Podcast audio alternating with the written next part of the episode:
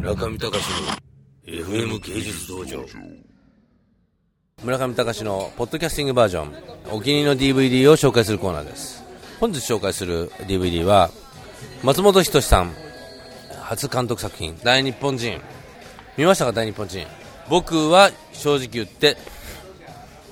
大絶賛。特撮がとにかくうまい。あのモブシーンを入れなかったりとかね。わざと見せ場の部分をなんか透かしててね。それが逆にすごいリアリティが出てて。やっぱ最後でもやっぱこうあのほら変なねウルトラマンの父みたいなのがぜひっていうギャグがあるじゃないですか。あれやっぱた畳みかけすぎだよねあれ。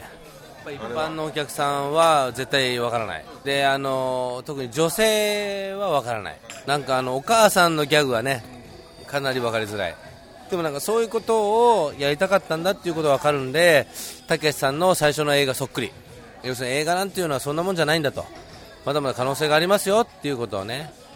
松本人志さんなりなんかあったんでしょうね、まあ、でもぜひですね松本人志さん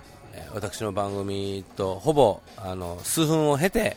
の隣同士の番組ですから私胸を借りるつもりで、えー、松本先生にご挨拶をさせていただきたいと思いますのであのぜひともですね今度のあの DVD 発売記念ということでプロモーション期間を利用させていただきまして私の番組とのコラボレーション企画ぜひとも一度だけでもいいので実現させていただければと思いますので、えー、大日本人入りましたと私も入ってますんで、